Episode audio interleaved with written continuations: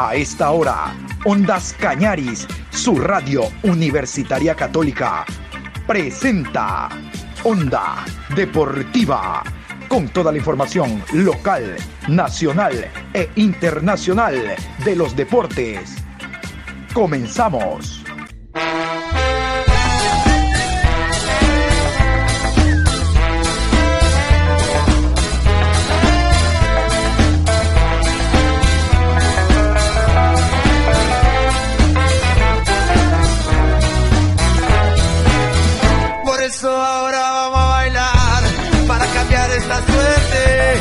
Sabemos gambetear para ausentar la muerte.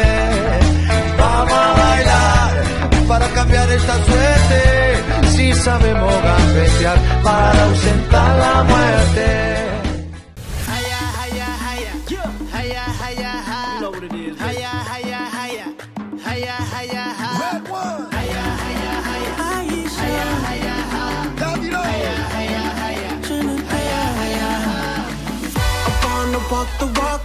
Every street. Up on a ball, I win the world on my feet. Hit every discotheque and ask it for me, yeah, yeah. I wanna party, party eight days a week.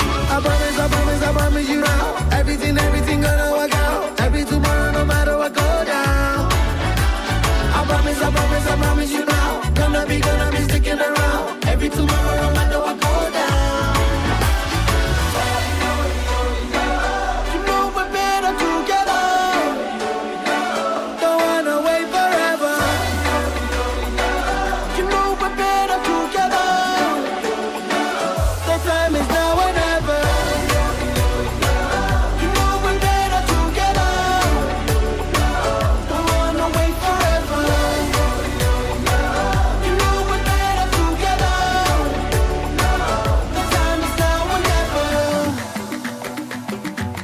Hola, ¿qué tal? Buenas tardes, Juan Pablo. Saludos cordiales para usted, para los oyentes de Onda Cañaris. Estamos iniciando a esta hora la programación Onda Deportiva. Hoy lunes 21 de noviembre, programa 1085 a lo largo del día. Contentos todavía con lo realizado por la selección ecuatoriana de fútbol el día de ayer.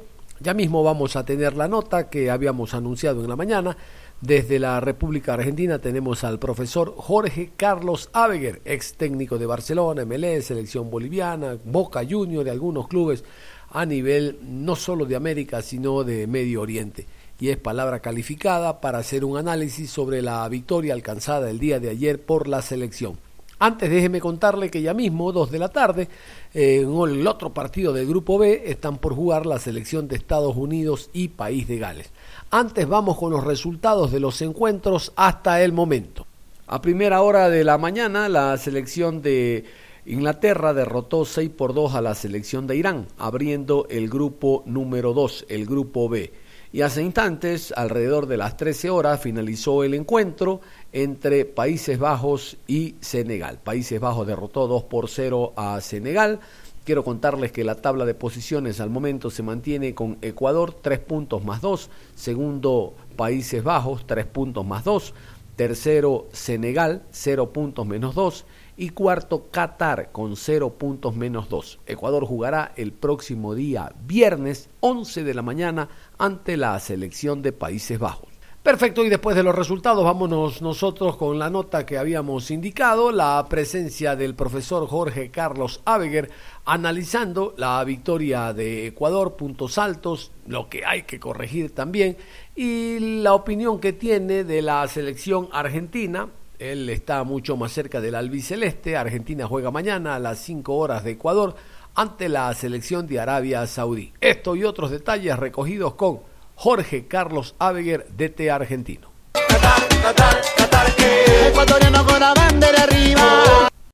Muy bien, a esta hora en la programación hacemos contacto internacional con la República de Argentina. Qué gusto, qué placer conversar con el profesor Jorge Carlos Aveger, un hombre muy querido por eh, la prensa, por el aficionado ecuatoriano y particularmente guayaquileño. Dirigió a los dos equipos más grandes del fútbol nacional, aparte de que tiene un recorrido a nivel de América, incluso en Medio Oriente. Y es palabra calificada para hablar nosotros en este postpartido de lo que ha significado la victoria de Ecuador, entre otros temas. Profesor Abeger, muchísimas gracias por estar con nosotros. Bienvenido. Muy buenas tardes y es un placer para mí ponerme en contacto nuevamente con el pueblo ecuatoriano. A ver, profe, lo primero, eh, este, este bicho, esta pandemia nos enseñó de que más allá de lo que se puede lograr a título personal, individual o general, lo importante es la salud. ¿Cómo está, profesor de salud usted? No, gracias a Dios, estoy bien, eh, con la posibilidad de seguir muy atento, sobre todo ahora que comenzó hoy el Mundial, de seguir, bueno, todas las, las alternativas, pero eh, gracias a Dios estoy bien. Qué bueno, qué bueno, eso es lo importante, profesor. A ver, vamos a hablar de lo que significó el partido Qatar-Ecuador, victoria de Ecuador, sin ánimo de triunfalismo. El pueblo ecuatoriano y la prensa especializada lo esperaba por la calidad individual y colectiva que venía mostrando Ecuador, más allá de que en los últimos tres partidos no se había anotado, pero por cómo son nuestras eliminatorias, enfrentando a Argentina, Brasil, Colombia, Uruguay, realmente que nuestro techo de rendimiento es superior a los del equipo catarí. Cuénteme, profesor, cuál es la impresión que tiene después del partido que ganó Ecuador. en primer lugar, felicitar a la selección de Ecuador porque arrancó realmente mostrando en líneas generales un muy buen nivel. Además, tener en cuenta que siempre el comienzo de un mundial implica toda una atención muy especial eh, y creo que en ese sentido Ecuador parado ganó hoy un partido merecidamente a un rival que en un análisis que a lo mejor posterior se está hablando de un equipo con algunas limitaciones y yo personalmente creo que esas limitaciones aparecieron por la actitud que tuvo la selección de Ecuador. Eh, que salió desde el arranque a hacer una presión alta, a posicionarse en campo rival, a no permitir que la selección de Qatar pudiera salir eh, elaborando su juego desde la posición eh, defensiva y que sí, evidentemente mostró una serie de carencias, pero insisto, esas carencias fueron producto a, a una presión, a un, todo un plan que elaboró la selección de Ecuador y que le permitió, sobre todo en el primer tiempo, jugar un excelente partido, convirtiendo un gol en el arranque, que ya hemos visto que fue, eh, no fue sancionado por, por ahí por un,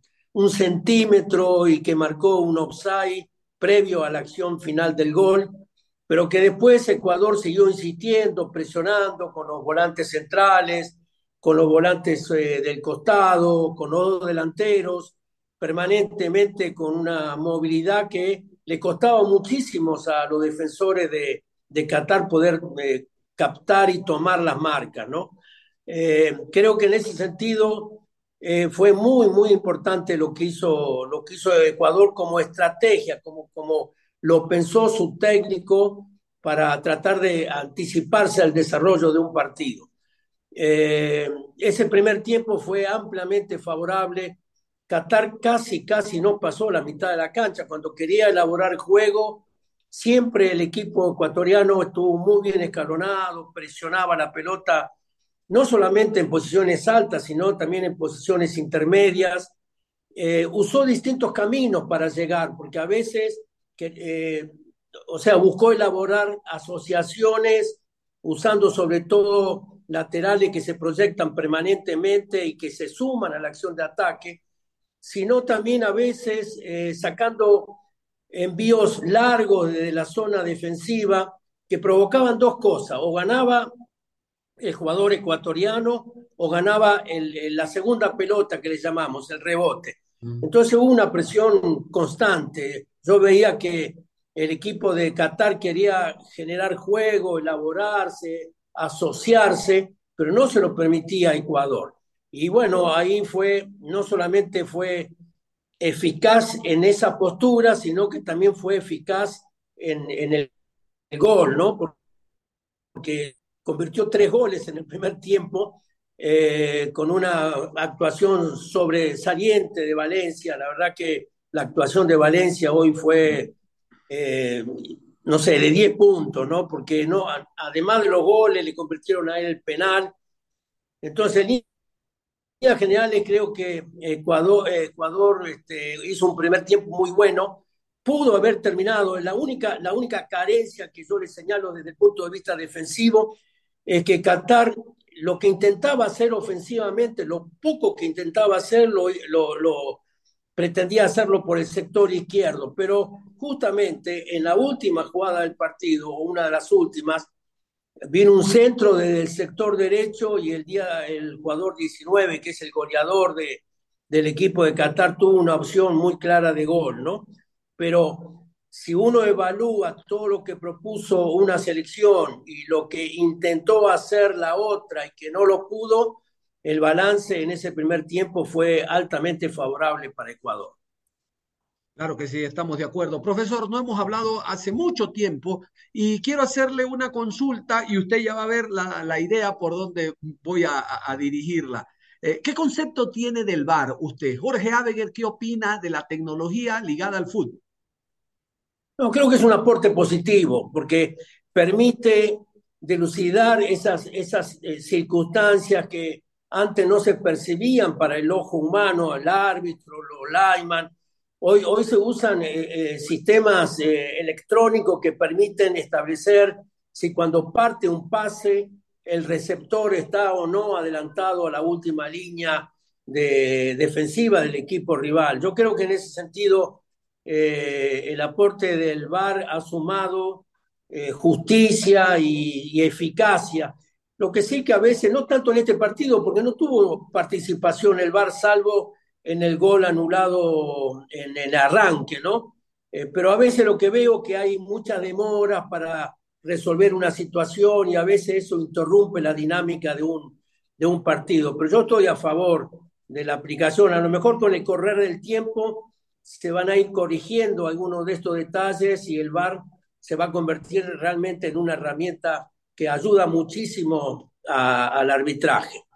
Ahora, para completar un poquito la idea, creo que en el segundo tiempo eh, Ecuador, sabiendo eh, y teniendo a favor el resultado, a lo mejor no impuso la misma dinámica del arranque del partido, eh, yo observé que Qatar intentó, intentó presionar, porque Qatar es un equipo que no, no presiona, no solamente no presiona, sino cuando lo, lo hace, lo hace deficientemente, ¿no? Este, intentó cambiar un poco ese semblante que había dejado en el primer tiempo, pero eso duró, equilibró el partido, se restableció, eh, yo creo que pudo haber aumentado el marcador. Si le tuviera que señalar algo a Ecuador para que no sean todas cosas positivas, a lo mejor creo que no fue lo suficientemente ambicioso en el segundo tiempo para poder este, ampliar el resultado, porque en este, en este mundial el tener un resultado eh, importante puede llegar a incidir una clasificación.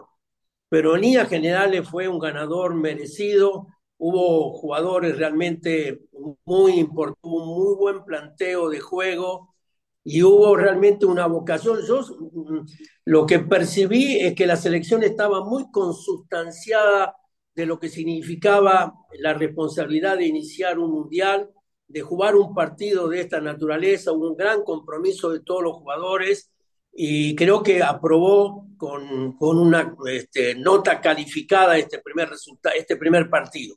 Ahora, bueno, ahora van a venir partidos un poco más exigentes, como son los que corresponden a este, contra Países Bajos y, Senegal, pero cuando uno tiene que enfrentar a un rival supuestamente, supuestamente con menos experiencia, lo importante es que en este, en este caso Ecuador supo resolver la situación imponiendo lo que pretendía y logrando una superioridad que después se reflejó en el marcador señor. Ahora, ¿usted no cree que esta falta de ambición en el segundo tiempo estuvo enfocada en función de que el equipo local, el anfitrión, perdía? Ecuador lo iba a esperar porque el que tenía que hacer el gasto era el rival y aprovechar los espacios que podía dejar.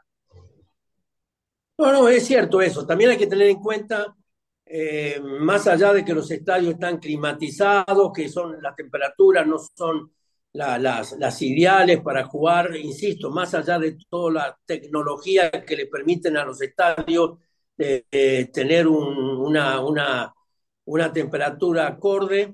Eh, sí, eh, tal vez disminuyó un poco esa, esa presión, esa dinámica que tuvo Ecuador en el primer tiempo. Yo no sé, y esto no lo hago con sentido de, de, crítica, porque repito, Ecuador jugó un gran partido. A lo mejor haber renovado con anticipación en el segundo tiempo, con cambios para sostener esa dinámica, porque hizo dos cambios, sí, durante el desarrollo del segundo tiempo. Los otros eh, dos cambios fueron sobre el final, casi ya en tiempo de descuento. A lo mejor para poder eh, eh, revitalizar esa dinámica y poder prolongar esa, esa actitud de pressing, de recuperación este, que tuvo en el primer tiempo. Pero manejó muy bien el partido, supo cortar pelotas, supo establecer circuito de juego. Me parece que, que en líneas generales a un rival, por más que, que no demostró los quilates que por ahí se esperaban de Qatar, pero ganó bien y ganó por todo lo que intentó hacer y lo que hizo durante el desarrollo del partido. Sí, señor. Tenga la bondad, le quiero dedicar un párrafo especial al técnico Gustavo Alfaro por el conocimiento que tiene usted de él. Él llega a nuestro país con el antecedente de no hacer un buen trabajo en Boca, por ahí con Arsenal de Sarandí quedando campeón, nunca había dirigido a nivel de selección, llega un mes antes del primer partido contra Argentina en Buenos Aires. El antecedente de Ecuador era con Jorge Célico, que usted lo debe haber escuchado. Eh, ganamos un sudamericano sub-20 y había una serie de jóvenes que, eh, asesorado por Célico, se les dio la oportunidad de actuar. Pero ¿dónde estuvo, profesor, usted cree, la varita mágica porque Alfaro llega y realmente que revoluciona el fútbol local con jugadores jóvenes y con un verso eh, hablándonos del sentido de pertenencia, haciéndole sentir al jugador como en su momento el Bolillo lo hizo en el 2002, sí se puede, acá también, o sea, trabajando con jóvenes que para beneficio de Alfaro ya están en Inglaterra, están en España, están en la liga francesa, están en la liga mexicana, más allá de no ser la mexicana una gran liga, pero siempre el roce internacional es importante a la época en que usted estaba, que la gran mayoría, exceptuando Guinaga, jugaban en el Ecuador, profe. No, no, es cierto. Hizo lo que inclusive está haciendo Argentina en este momento, una renovación generacional que no es fácil lograrla porque en líneas generales, cuando uno apuesta a esa renovación, tiene que estar también apuntalado por los resultados, ¿no? Para que se para que generar toda una actitud triunfalista de la selección. Pero creo que eh, eh, Gustavo Alfaro tuvo la valentía de provocar esa renovación. Esta es una selección joven con algunos jugadores experimentados eh, y tal vez un poco la, la, la, última actitud que tomó en convocar a Kevin Rodríguez, este, a la selección un jugador que ni siquiera está jugando en, el, en primera división, eh, habla de, esa actitud de, de, puertas abiertas que él marcó cuando llegó a Ecuador, ¿cierto? Que la selección tenía las puertas abiertas para todos aquellos que realmente eh, mostraran eh, a través de su rendimiento las condiciones para acceder a una selección. Pero también tiene que estar apuntalado por las decisiones de un entrenador y la valentía sabiendo que se corre un riesgo de que esa renovación a veces no siempre están acompañados por resultados. En este caso, en unas eliminatorias muy duras como son las sudamericanas, eh, Ecuador logró una clasificación directa, dejando equipos, selecciones que son muy importantes, como Colombia, como Paraguay, como Chile, y realmente creo que el trabajo de, de Alfaro ha sido muy bueno y ojalá tenga él la posibilidad con el tiempo de poder consolidar todas, eh, todos esos cambios que está intentando hacer o que está haciendo en el fútbol ecuatoriano.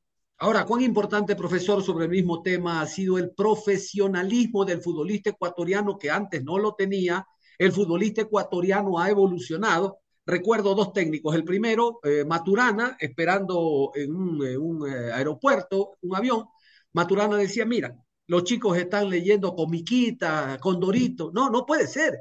Eh, el otro, Guillermo Almada, técnico del Barcelona, cuando Barcelona jugaba cuartos de final, dijo, el problema del futbolista ecuatoriano es de los hombros para arriba. pero creo de que ahora el futbolista ha evolucionado, ha cambiado, es más profesional. Hay más facilidades de trabajar con un futbolista que tenga como profesión el ser futbolista y no simplemente jugar, tomarse fotos, como era en otros tiempos, profesores. Ese profesionalismo ayudó. Está cambiando, es cierto, es cierto lo que usted señala. A mí me tocó vivirlo, ¿no? Claro. En todo el tiempo que tuve en, en, en Ecuador. Creo que ahora el jugador eh, ha entendido que para conseguir eh, objetivos importantes tiene que cambiar esquemas que a lo mejor antes eran, eran tolerados o eran permitidos. Hoy, hoy el jugador joven lo primero que quiere hacer es acceder a la primera división del fútbol ecuatoriano, pero después eh, la meca es tratar de llegar a, Europa, ¿no? Donde, está, donde hay un nivel de, de super exigencia y de primer elite.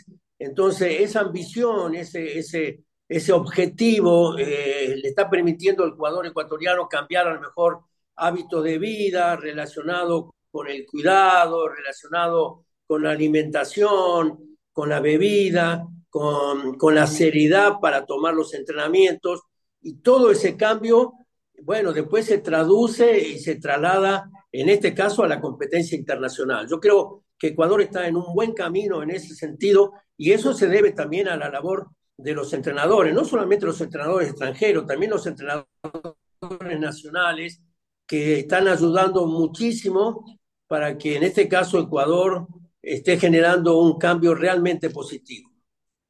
Sí, señor. Oiga, profesor, cuando usted llegó al fútbol ecuatoriano, revolucionó realmente, no solo en el ámbito de los mismos futbolistas, sino nosotros, los periodistas, porque hacía tres jornadas de trabajo, muy de mañana, a media mañana y en la tarde, algo que aquí realmente no, no, no cabía. ¿no? Nos, nos hacía madrugar usted, profesor.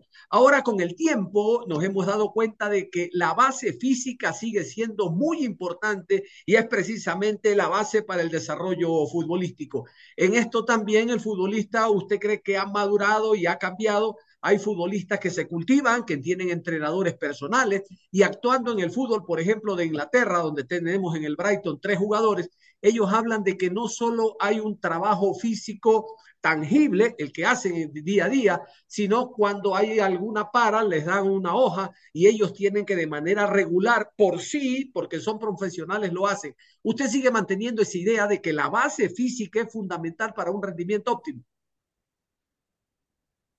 Yo creo que el jugador tiene que vivir como cualquier otra actividad, en cualquier otra profesión, este, la que abraza, la que toma, la tiene que hacer con total dedicación. Pero no solamente por imposición de los técnicos o, o de los preparadores físicos, sino fundamentalmente por convicción. Y creo que ese es el camino adecuado y creo que el jugador lo está entendiendo. Ahora también es cierto que todo ayuda a la información, la tecnología, las redes sociales, la apertura que hay en el mundo entero, hace que el jugador también reciba toda esa información y se provoque ese hecho de convicción. Yo para arribar y para alcanzar determinadas metas tengo que utilizar este camino. El otro eh, es el camino equivocado. Y eso es lo que ha provocado este cambio, ¿no? Sí, señor. Un par de preguntas, profesor, para finalizar. La primera, no podemos terminar la nota sin hablar de la selección argentina. ¿Cuál es el concepto, la idea que usted tiene, más allá en el grupo donde está Arabia Saudí, Polonia, México? No va a tener problemas para ganar el grupo y que siga manteniendo el invicto el técnico, pero en términos generales, ve a esta Argentina con Messi, su último mundial, en la posibilidad de ganarla o por lo menos llegar a instancia final lo que comenté hace un ratito, ¿no? Y hablando de lo que está haciendo Ecuador, creo que el gran éxito del cuerpo técnico argentino, de la selección argentina, era haber provocado un cambio generacional muy, muy grande.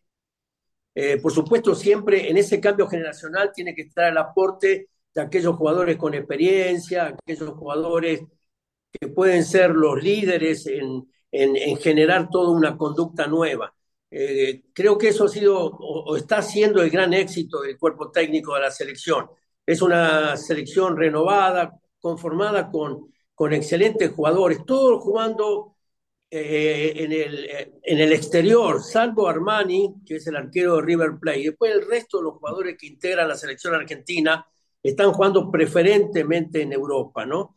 Y entonces eso hace de que ese ritmo competitivo de alta exigencia eh, sea mucho más fácil después de trasladarla a la, a la, selección. Ha conformado un gran equipo, no solamente desde el punto de vista individual, uh -huh. sino de un gran compromiso colectivo, con un gran concepto de solidaridad, de entrega, de que todo el mundo es importante, que el esfuerzo de uno suma, se suma al esfuerzo de los demás.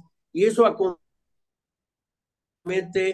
una, una fórmula muy eficaz de tener un gran equipo desde el punto de vista individual, pero también con un comportamiento muy solidario de lo colectivo. Y después con el aporte de, de, un jugador como Messi, que es desequilibrante, que ha tomado el liderazgo de la selección.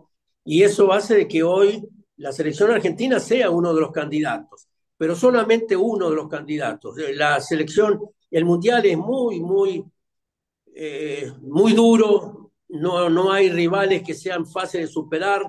La primera ronda, yo creo que Argentina sí no va a tener ningún problema en poder superarla, pero después vienen los cruces y Argentina le puede tocar con Dinamarca con Francia y ese pasa a ser un solo partido.